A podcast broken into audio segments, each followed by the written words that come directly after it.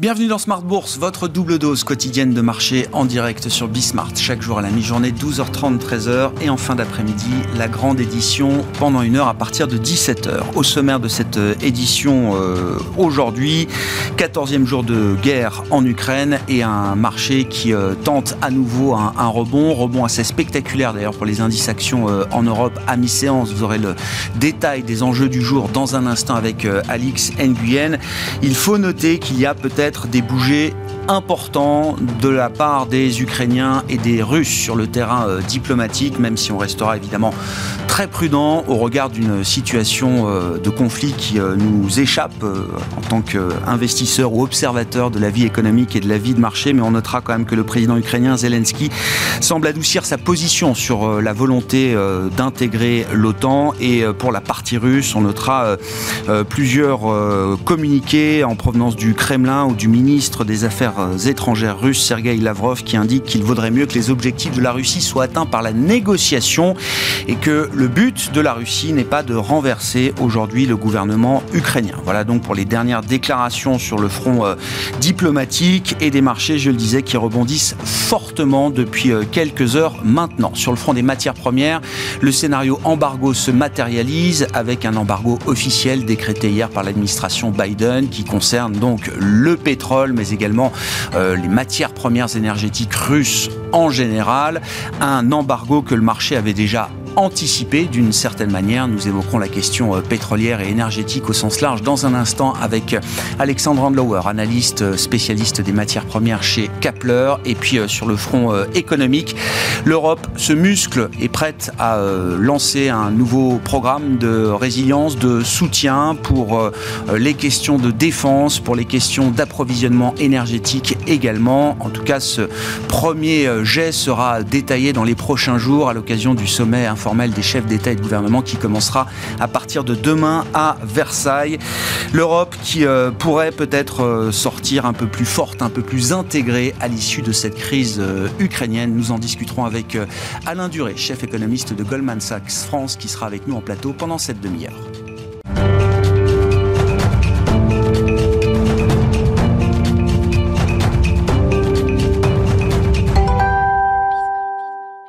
Nouvelle tentative de rebond aujourd'hui pour les euh, indices actions euh, en Europe, un rebond qui est spectaculaire à mi-séance de près de 5%. Les infos clés du jour avec Alix Nguyen. Paris et l'ensemble des places européennes rebondissent fortement et interrompent pour le moment un cycle de quatre séances de baisse d'affilée.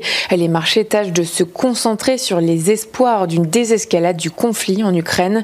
Dans un entretien diffusé par la chaîne américaine ABC hier, le président Zelensky a affirmé s'être refroidi euh, sur l'éventualité d'une adhésion de son pays à l'OTAN et ce, après avoir compris que l'organisation n'était pas prête à accepter l'Ukraine.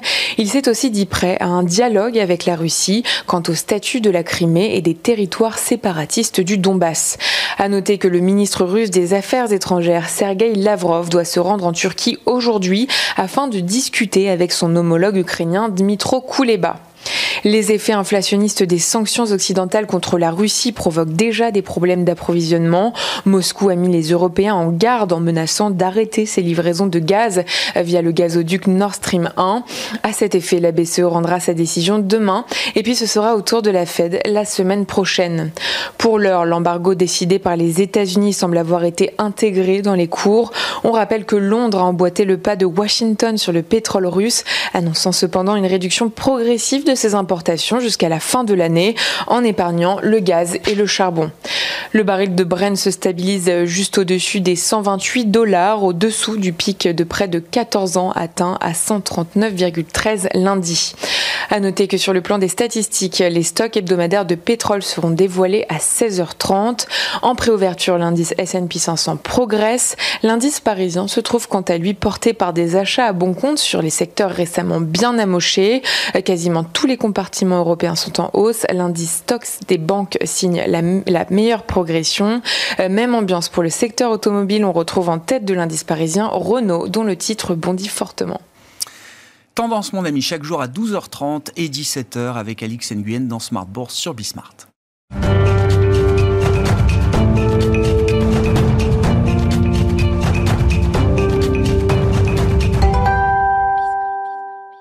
Enjeux et conséquences de l'embargo américain sur le pétrole et autres matières premières énergétiques russes. Nous en discutons pour euh, entamer cette émission avec Alexandre Andlower qui est avec nous par téléphone, analyste senior chez Kepler. Bonjour euh, Alexandre. Merci beaucoup d'être euh, avec nous. On discute de cette situation depuis deux semaines maintenant avec vous. L'administration Biden ne fait que prendre acte d'un embargo qui existait déjà de fait de la part des opérateurs de, de marché. Est-ce qu'on peut le dire comme ça aujourd'hui, Alexandre? On voit effectivement qu'il y a de moins en moins euh, d'acheteurs sur euh, sur le pétrole. Alors c'est vrai que ça rajoute euh, quand même une, pression sur les marchés pétroliers, mais dans une moindre mesure, dans le sens où ce sont les États-Unis qui finalement sont le pays qui importe le moins de pétrole parmi l'ensemble des, pays aujourd'hui qui, mettent en place les, sanctions. On parle d'un demi million de barils par jour et ça laisse aussi augurer qu'on on a potentiellement un deal avec l'Iran qui pourrait se matérialiser dans les prochaines heures, euh, prochains jours, et c'est la raison pour laquelle en fait euh, Biden aurait euh, aussi mis en place cet embargo à ce moment précis. Il a la garantie, Joe Biden, enfin la garantie, en tout cas l'idée que le retour de l'Iran sur le marché pétrolier permettrait de compenser peut-être, en partie en tout cas, la disparition d'une partie de l'offre pétrolière russe. C'est ça. Si on parle juste de l'embargo américain, pour donner quelques chiffres, on parle de 0,5 millions de barils mm. par jour qui ne sont plus importés. En face, l'Iran peut potentiellement ramener un million de barils. Donc ça fait plus que compenser. Par contre, si on regarde effectivement euh, l'image entière avec euh, avec l'Europe, euh, ça, on n'arriverait pas à compenser tout ce qu'on risque de perdre. Je rappelle que d'après nos, nos, chiffres chez Kepler, on, voit effectivement qu'il y a encore des exportations, mais les les bateaux qui sortent des ports russes ne savent plus trop où aller. Mm. Et on pense qu'il y a 1,5 million de barils qui vont manquer sur le marché euh, à la fin du mois de, mars, donc dans une dizaine de jours. Vous voyez, en Iran, si on rajoute un million, on est encore, il y a encore un demi-million de barils qui manquent.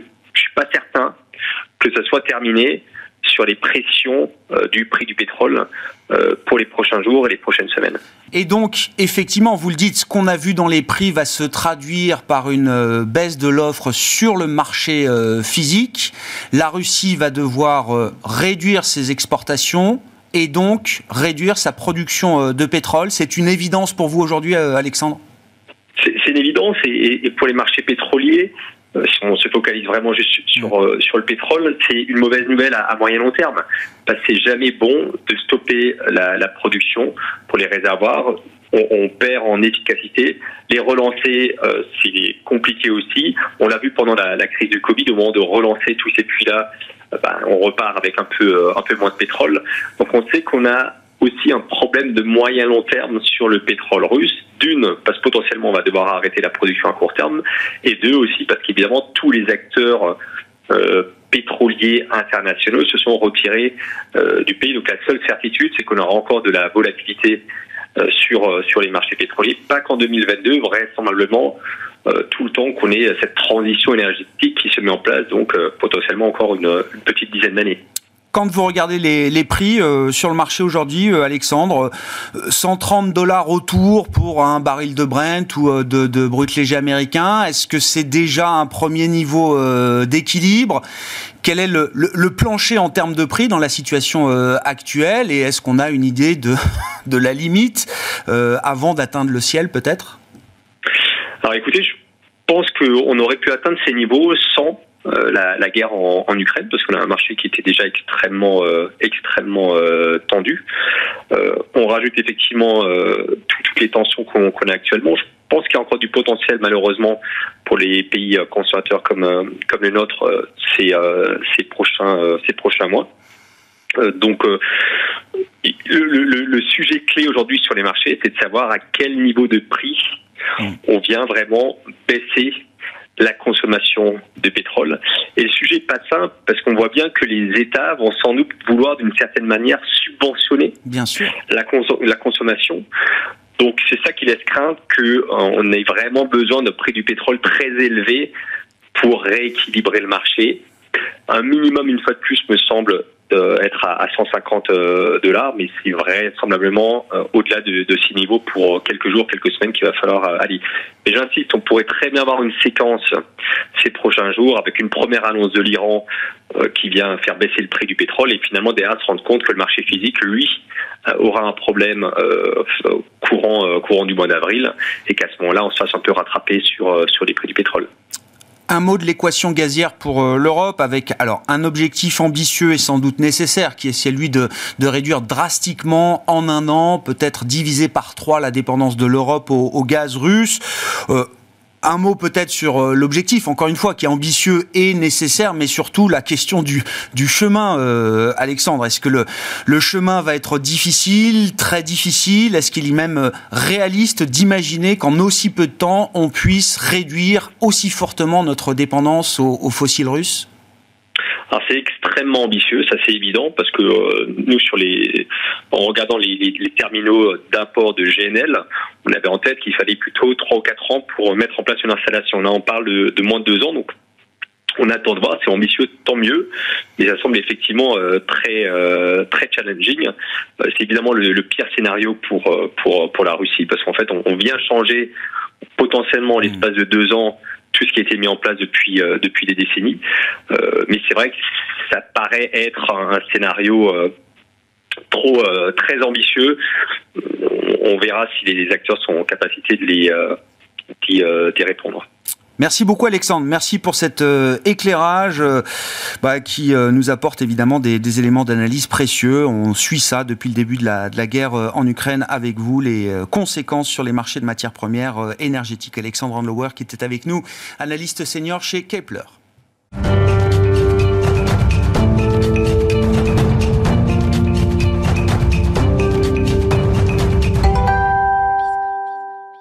Poursuivons la discussion sur le terrain économique avec Alain Duré qui est à mes côtés en plateau, chef économiste de Goldman Sachs France. Alain, bonjour et bienvenue. Bonjour Grégoire, merci de me recevoir. Quelle est l'estimation la plus fiable à ce stade du coût euh, économique des conséquences de la guerre en Ukraine pour un pays comme la France? Pour euh, une zone économique comme l'Europe que vous pouvez faire aujourd'hui, euh, Alain.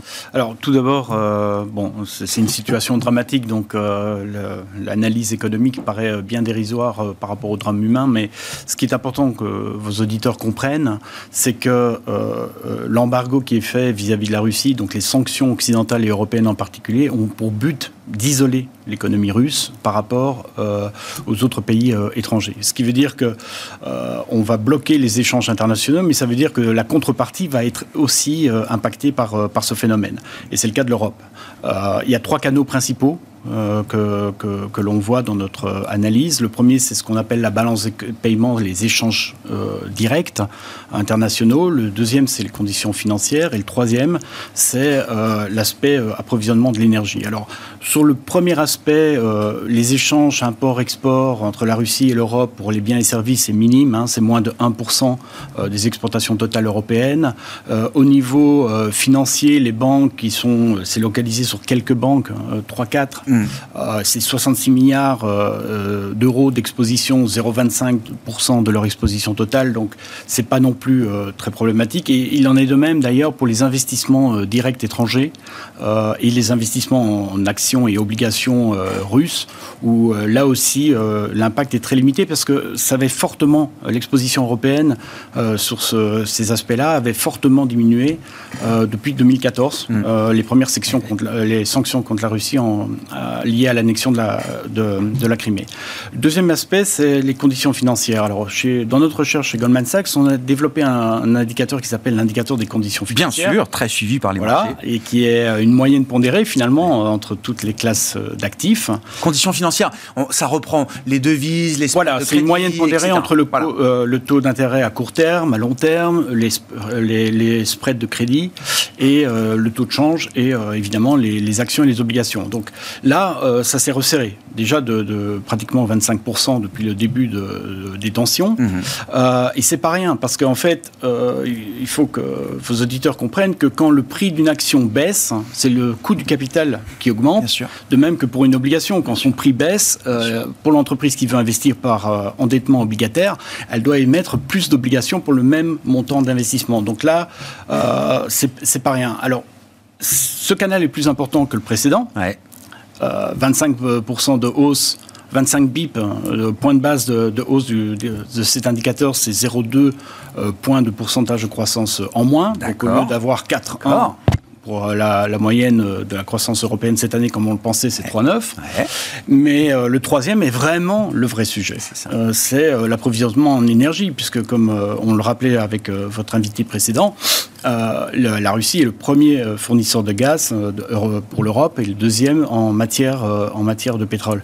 Mm. le, pétrole le gaz russe représente quand même 24% des importations d'énergie de la France mm. et 40% pour l'Europe, c'est pas rien. Et, et, là, évidemment, c'est le vrai sujet. Au jour d'aujourd'hui, avec la hausse euh, de, pratiquement 20 dollars euh, euh, du, prix du pétrole et l'augmentation assez forte du gaz depuis le début de l'année, on estime que l'impact négatif sur la croissance européenne est de 1,2%. Donc au lieu d'avoir 3,9, on aurait 2,7. D'accord, très clair. Et, et pratiquement 70 points de base de hausse sur l'inflation. En revanche, et là c'est vraiment le problème, c'est que si du jour au lendemain, on devait avoir un arrêt net de l'approvisionnement de produits énergétiques donc, russes. Scénario rupture d'approvisionnement. Rupture d'approvisionnement, donc plus rien n'arrive. Là, on retirerait 2,2 points de pourcentage. Des 2,7 qui nous restent. Donc on serait à 1,7 pour la moyenne de la zone euro, mais attention, avec avec, et c'est ça ce qui est très important, une disparité très forte entre pays. On retirerait jusqu'à 3,4% de la croissance euh, euh, en Allemagne, ça veut dire que on n'aurait plus de croissance en Allemagne, croissance zéro, euh, si cet événement arrivait, avec évidemment 1,3 point de pourcentage supplémentaire pour l'inflation. Donc là, c'est le vrai sujet. Ouais. Effectivement, bon, on, suit ça avec euh, attention et toutes ces euh, évaluations et ces euh, projections économiques, évidemment, sont soumises au conflit et à la guerre qui continue de se dérouler depuis deux semaines maintenant en Ukraine. Parmi les éléments de réponse que l'Europe est prête à, apporter, donc l'arsenal de sanctions qui a été d'une rapidité, d'une d'une ampleur sans précédent entre les alliés occidentaux, anglo-saxons et, et, européens, et puis la réponse européenne également. Alors, ce que je comprenais sur, le plan budgétaire, on avait l'idée là depuis euh, quelques heures maintenant, quelques jours, que euh, l'Europe, forte de l'expérience pandémique, qui n'aura pas été inutile de ce point de vue-là, était prête peut-être à remettre un programme de soutien, un plan de résilience qui pourrait reprendre les modèles qui ont été utilisés pendant la crise pandémique. Donc on avait eu un programme SURE pour euh, défendre l'emploi, permettre aux États de financer euh, la défense de, l'emploi pendant la période pandémique. On avait bien sûr le plan Next Generation EU, toujours là euh, aujourd'hui, pour financer les investissements d'avenir.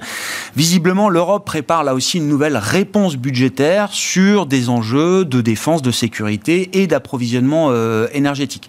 Ça semble être une nouvelle importante, euh, Alain. Oui, tout à fait.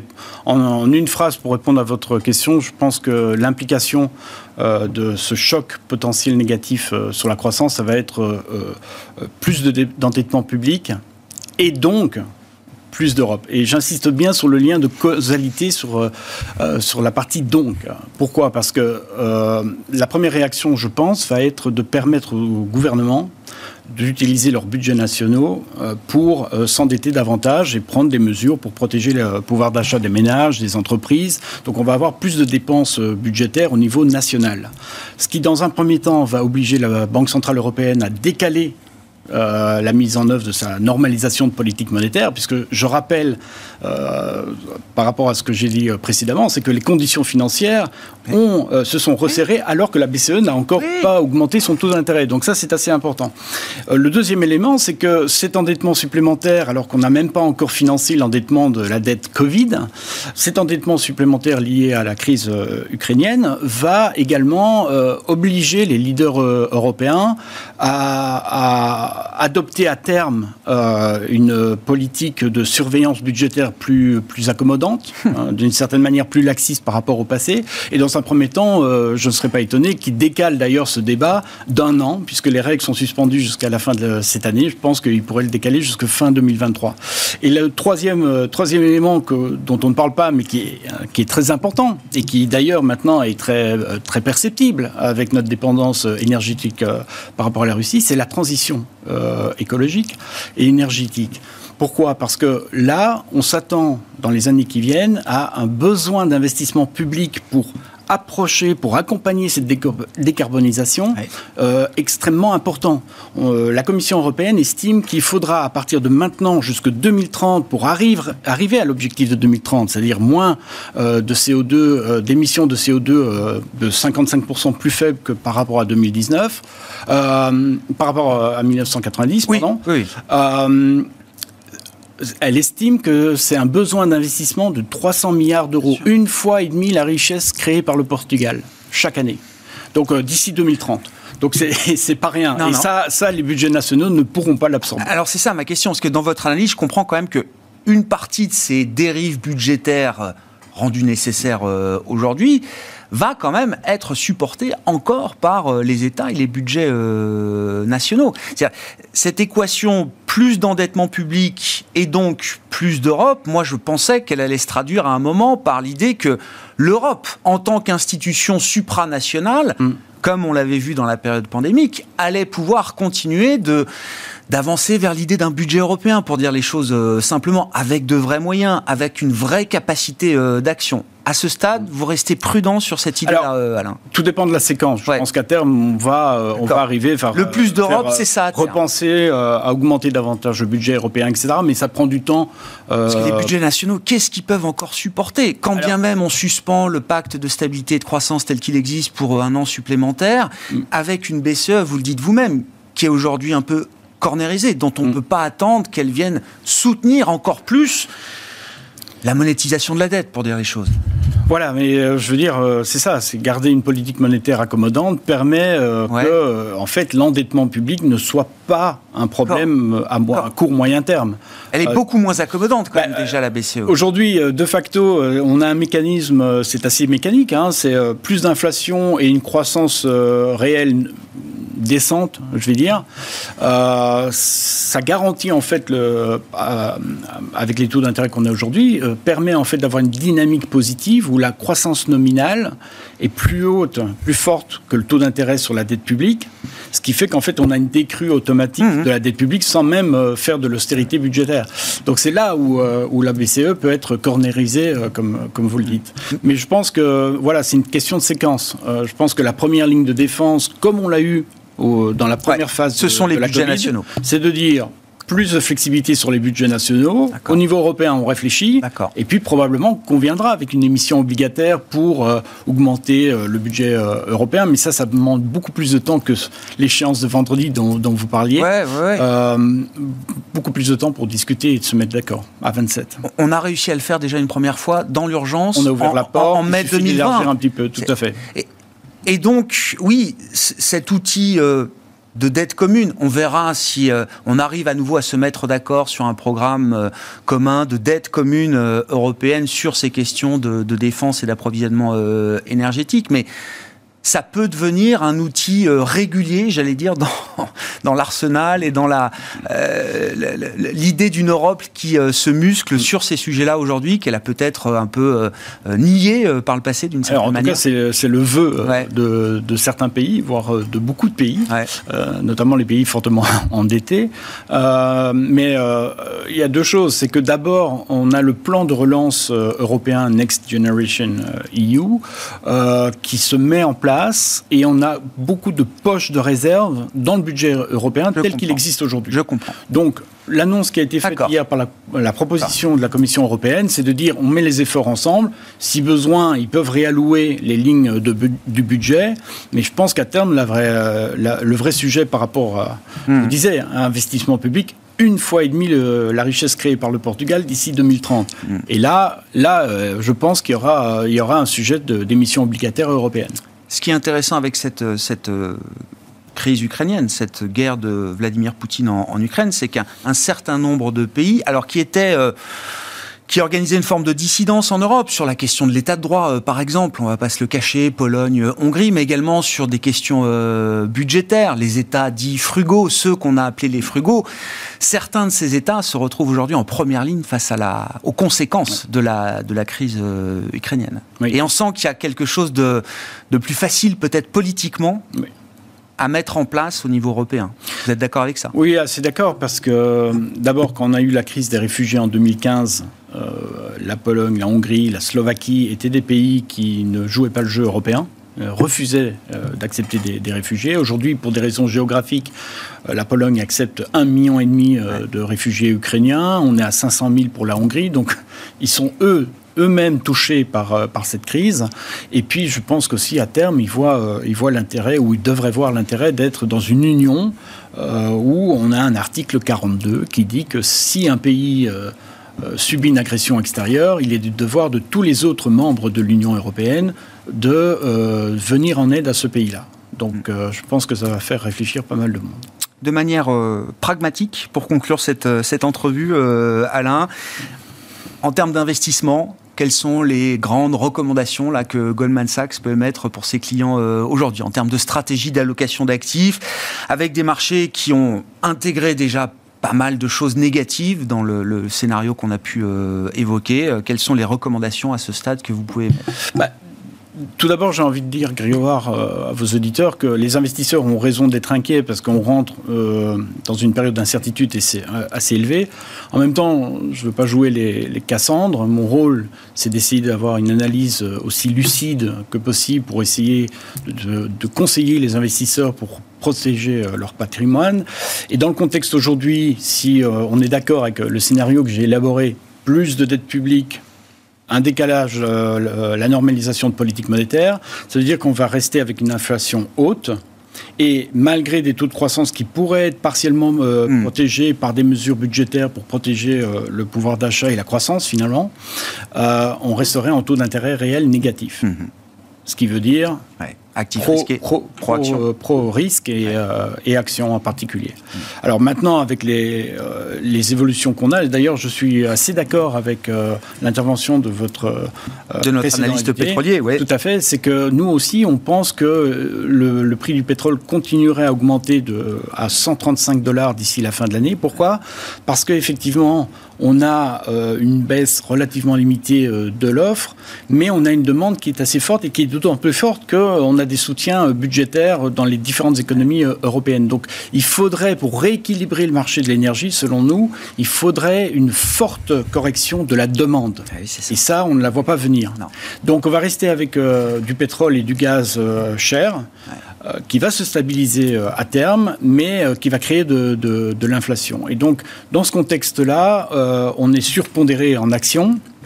Euh, mais on est surpondéré dans, euh, je vais dire, euh, ce qui est sensible aux actions, aux secteurs qui sont sensibles à l'inflation. Hmm. Donc on pense en premier lieu évidemment à l'énergie. Tout ce qui est lié à l'énergie, les industriels et bien évidemment les énergies renouvelables, le digital et autres. En revanche, on reste prudent sur tout ce qui est actions liées aux, produits et services de consommation et au, retail, au, au, détail. Euh, et alors, euh, l'autre grand segment, évidemment, c'est euh, les matières premières. On, a revu notre prévision pour l'or à 2500 dollars l'once, ce qui nous laisse une marge encore de potentiel de hausse de 500 dollars. Merci beaucoup Alain. Merci pour cette analyse euh, macroéconomique et euh, ses conclusions en matière de stratégie d'allocation d'actifs. Alain Duré qui est avec nous en plateau pour cette euh, demi-heure de Smart Bourse à la mi-journée, chef économiste de Goldman Sachs France.